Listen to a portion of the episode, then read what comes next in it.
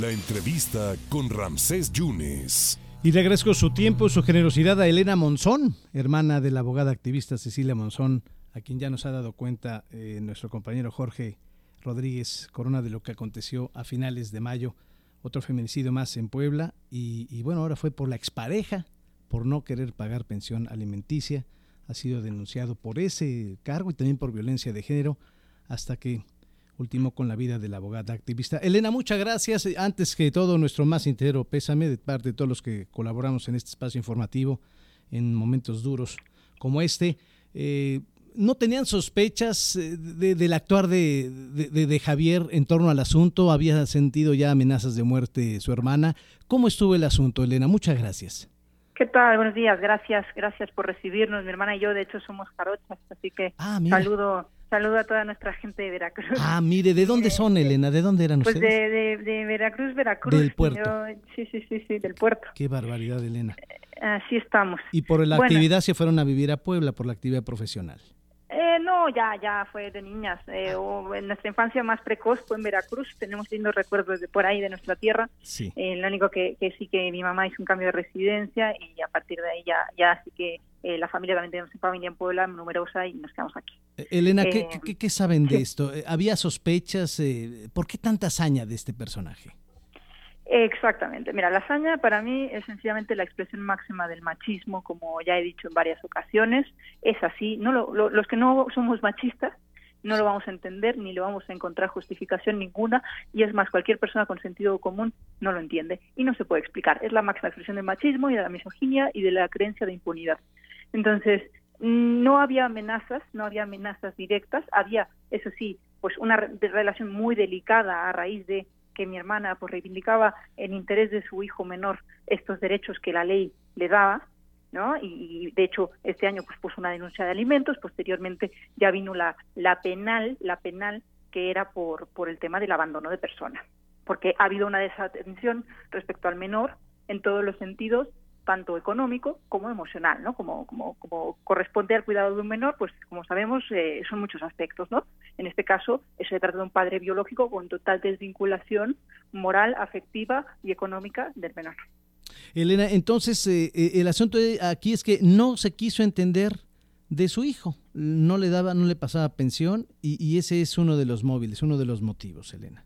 Uno de los móviles, efectivamente, mi hermana ya había, como digo, realizado actuaciones bastante significativas avanzando su caso, eh, ya había, eh, pues sobre todo buscando, esta, esta persona se rodea de testaferros, entonces al final eh, había una dificultad también de ejecución de, de todo esto y, y, por tanto mi hermana pues estaba verificando por dónde podía realmente proceder la acción legal que le comento. Entonces sí que había todo este tema y además se da el hecho de que mi hermana ya había rehecho felizmente su vida, ¿no? Estaba muy contenta, nos vino a ver en abril, justo cuando este señor estaba planeando cómo acabar con su vida. Mi hermana estaba feliz y contenta con su familia en Barcelona y con su nueva pareja. Ah, ella, ella estaba, ya no vivía aquí en Puebla, ella estaba en Barcelona. No, estaba de, viaje de, Semana Santa. Ella vivía aquí, litigaba aquí. Mi hermana es profesional aquí, bueno, era profesional aquí y era donde tenía su residencia permanente. Lo que pasa es que, como digo, los vínculos afectivos eh, con el menor y con mi hermana, eh, pues, pues están ahí y evidentemente nos visitábamos. Ahora, eh, por lo que he estado leyendo, esta persona se iba a casar próximamente y, bueno, pues obviamente... Sí, sí, sí, con una tercera ya, con una tercera o no sé cuántas lleva. Sí. Qué, barbaridad. Y ahora lo que buscan ustedes, Elena, es la pena máxima. Así es, así es. Consideramos que este caso es tan brutal, la misoginia es tan extrema que solamente puede castigarse debidamente aplicando los tratados internacionales, así como el Código Penal del Estado de Puebla, para aplicar una condena con perspectiva de género que nos lleve a esa pena máxima. Elena, ¿qué va a pasar con el menor? ¿Qué va a pasar con el hijo de Cecilia?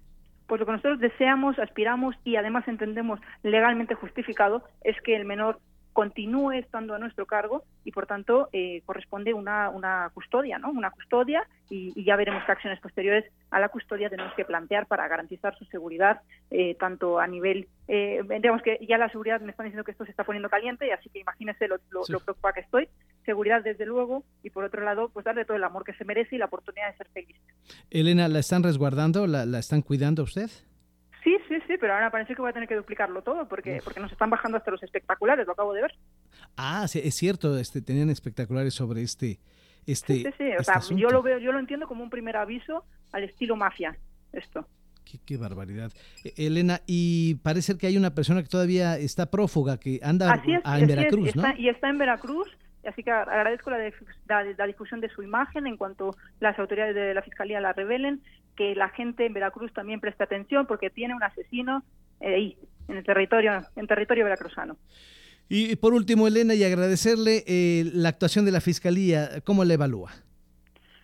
Yo diría que eh, pues han cumplido de momento con la identificación de los responsables, que evidentemente voy a seguir exigiendo, no puede ser de otra manera, y que evidentemente todavía hay trabajo por hacer, sin perjuicio de ello, reconozco, como digo, el trabajo de quienes han participado en el equipo y ya he dado mis agradecimientos. Elena, la abrazo con mucha solidaridad y estaremos en contacto, usted lo permite, en otro momento para ver cómo va el avance de estas cosas. ¿Le parece? Muchísimas gracias por estar al pendiente. Muchas gracias. Gracias a Elena Monzón, hermana de la abogada activista Sila Monzón, que pues, la mataron un sábado a finales de mayo en, Cholula. Fue el autor intelectual, fue su expareja, porque habían argumentado que era su exmarido. No, nunca se casaron, su expareja.